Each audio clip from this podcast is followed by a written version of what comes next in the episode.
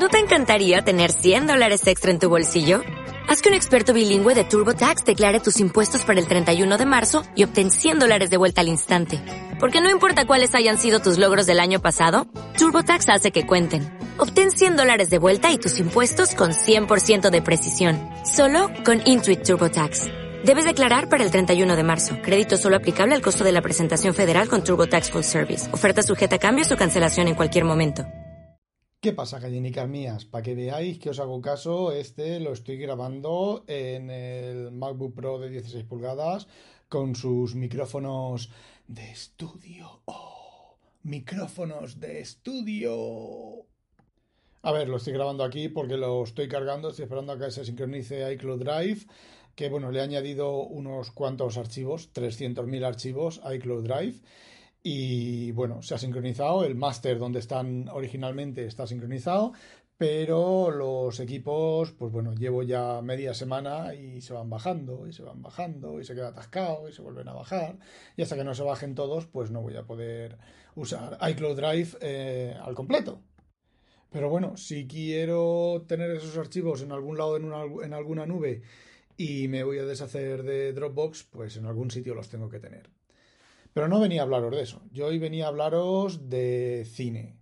Lo primero, recordáis que yo comenté, no sé si aquí o en lo leído, comenté algo sobre que la Jessica de la serie de Dune. ¿Cómo que la Jessica? La Jessica, la, la Jennifer y, y, y, la Yaya al hospital.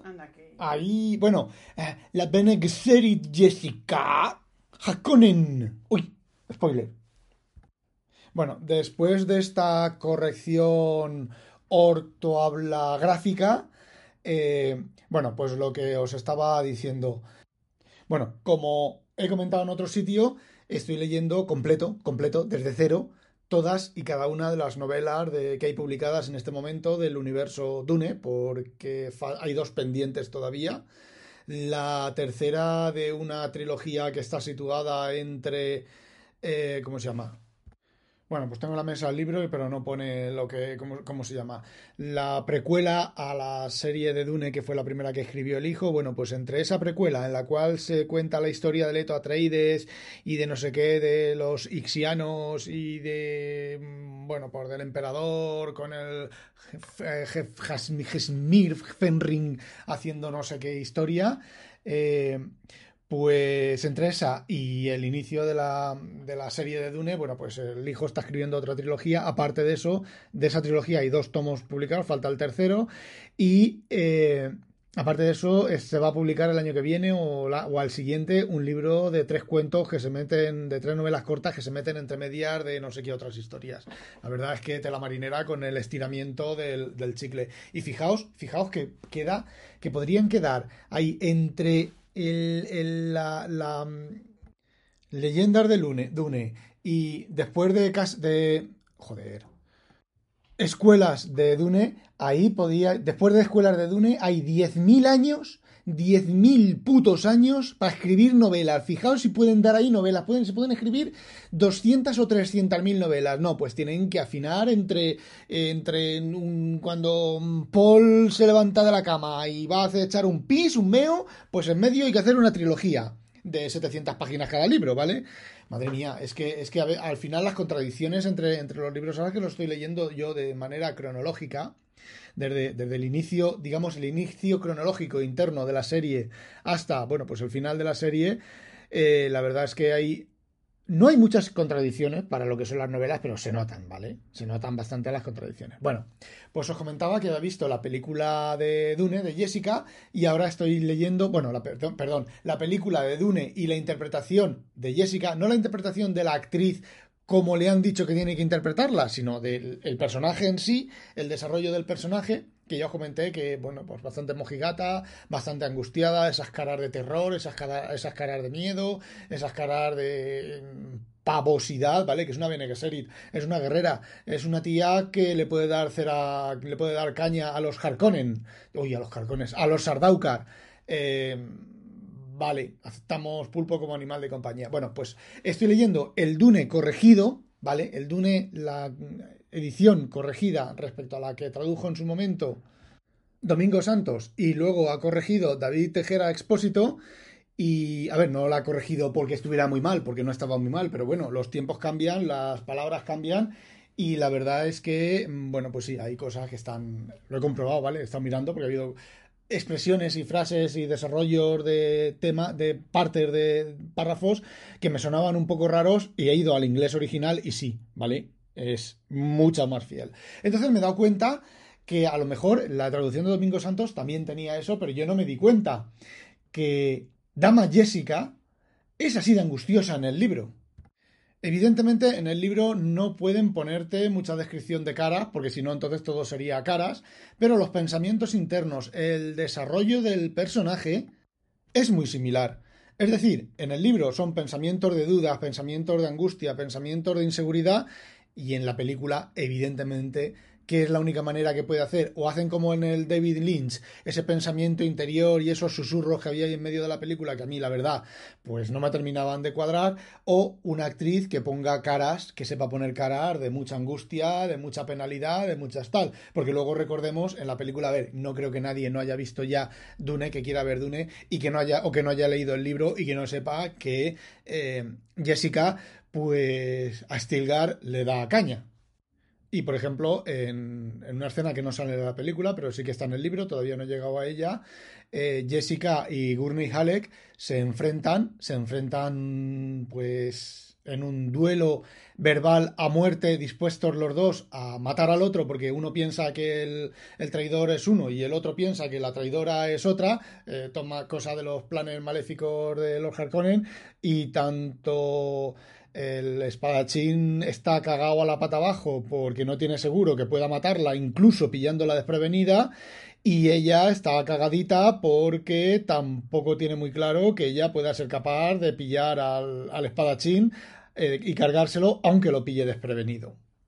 Bueno, pues esto pretende ser una corrección de algo que os comenté de Dune, y en ese caso ya la película, la película a mis ojos cobra otro, otro valor, cobra otro valor bastante más no sé, mm, se incrementa bastante en calidad desde mi, desde mi punto de vista la película, mucho más fiel al libro. Eh, también os voy a decir una cosa, protesté por, por el Mentat, por Zufir Hawat, pero es que resulta que en el libro Zufir Hawat tampoco tiene mucha, mucha presencia. Eh, tiene tres o cuatro escenas y una escena final cuando no os lo voy a contar, pero mm, ya está. Digamos que es el artífice de los planes dentro de los planes dentro de los planes, pero como personaje apareciendo, eh, aparece muy, muy, muy, muy, muy poco, ¿eh? Así que también tiene bastante sentido que en una versión resumida del libro, que tiene que ser la película, pues el Zufir Hawat pues solamente ponga los ojos en blanco y diga no sé cuántos pentillones de Solaris. Y ya está. Y bueno, y ahora el bombazo. Eh, vosotros sabéis que yo soy un fan de Julio Verne, que tengo un montón de cosas de Julio Verne y parece ser que hay una, productora, eh, una empresa, ¿vale? De, estar de, hacer series, que va a hacer una serie, que está haciendo una serie, que ha terminado una serie, que sale en enero, sale una serie sobre la vuelta al mundo en 80 días. Eh, sí, ya sabéis que voy a protestar de todo. No, no voy a protestar de todo. Voy a hacer algo que creo que los van a criticar muy duramente. Bueno, el primer, por lo que he visto del tráiler, eh, Phileas Fogg es un papanatas bastante desconocedor del mundo y de la vida. Hay muchas escenas de, la, serie, por los pedazos que he visto, vienen causadas por su desconocimiento de las cosas de la vida, cosa que en la novela no es cierto. Parece ser que desde el principio los acompaña una mujer. La mujer no aparece cuando él rescata a Auda de los indios, o a lo mejor rescata a Auda de los indios en el primer capítulo desde Londres, no lo sé. Viaja con ellos una mujer que se pone la mano en la cabeza en, el, en el tráiler, yo he visto cómo se pone la mano en la cabeza como diciendo, madre mía la que me ha tocado con este hombre, algo así. Perfecto, ¿vale? En estos tiempos que corren que hay que poner a un blanco, a una mujer y a un negro. Y si es posible a una mujer negra, mejor. Bueno, pero no os imagináis ¿Qué interpreta, quién o a qué interpreta Passepartout, Picaporte, en las traducciones españolas cutrecillas. Picaporte que es el criado, está interpretada, interpretado por un negro. A ver, vamos a ver. Puedo llegar a entender, no lo entiendo, pero puedo llegar a entender que series como una serie que se lleve en, el Rey Sol, ¿vale? En la época del Rey Sol, de los... No lo entiendo, no lo entiendo que haya allí gente negra de color que eh, tenga, que sean, eh, yo qué sé, comandantes, que sean, no, sé lo que son porque ni, ni me he preocupado en fijarlo, que haya mujeres con poder en aquella época, en aquella época históricamente correcto, no había nada de eso. Las mujeres eran fábricas de niños y los negros eran esclavos. Y por mucho que quieran cambiar eso, era lo que era y punto. Y si pretendes que un programa, una serie, una película sea históricamente más o menos correcta, no puedes poner a una mujer de militar o de, o de jefa de algo y a un negro de militar o de jefe de algo, ¿vale? No puedes.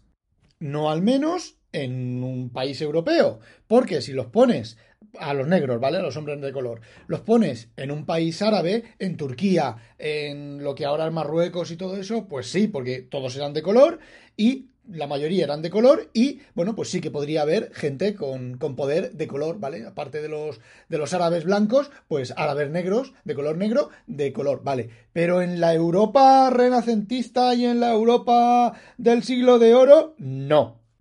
Bueno, pues en este caso, en aras de la corrección política, me añaden a una mujer que no objeto nada, aunque deberían de añadirla a rescatar a Auda, y que entonces Auda, en lugar de ser un mueble en la novela, en la novela Auda es un mueble, hasta que llega el final de la novela y Auda le dice a Phileas Fogg, Nene, si tú no me pides matrimonio, te lo pido yo.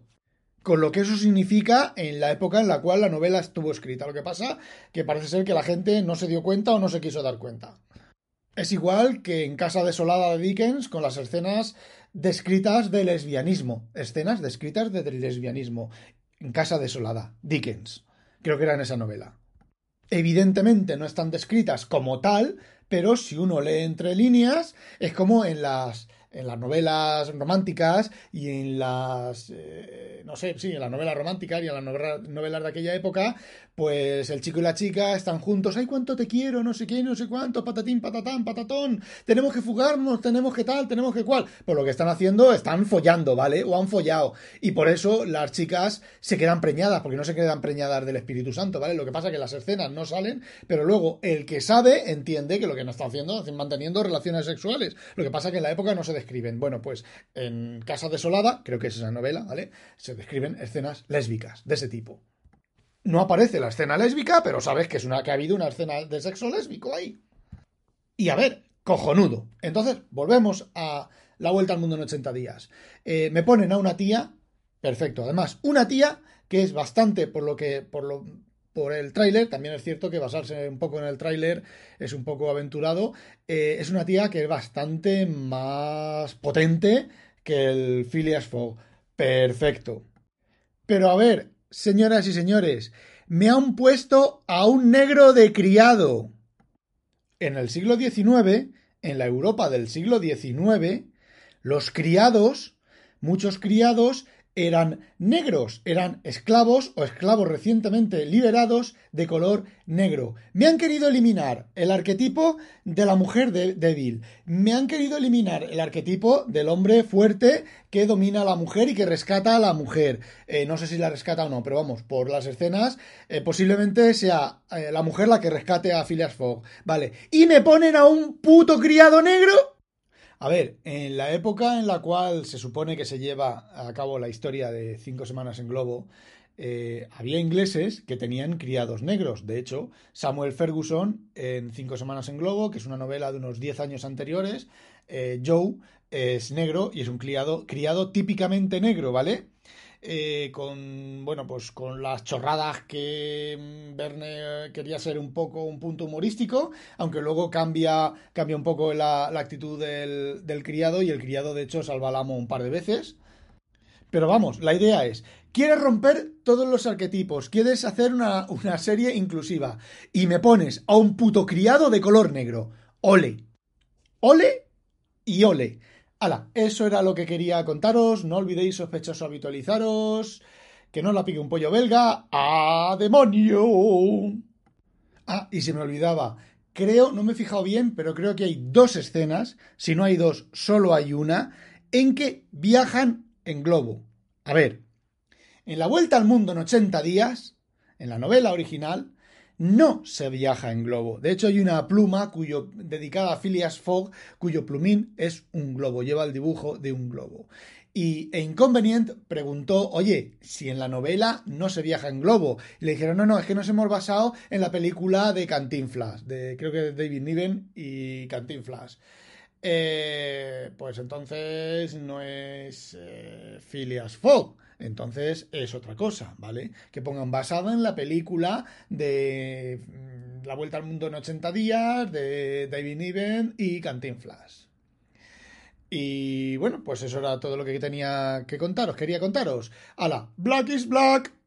Dale más potencia a tu primavera con The Home Depot. Obtén una potencia similar a la de la gasolina para podar, recortar y soplar con el sistema OnePlus de 18 voltios de Ryobi desde solo 89 dólares. Potencia para podar un tercio de un acre con una carga. Potencia para recortar el césped que dura hasta dos horas. Y fuerza de soplado de 110 millas por hora. Todo con una batería intercambiable. Llévate el sistema inalámbrico OnePlus de 18 voltios de Ryobi. Solo en The Home Depot. Haces más. Logras más.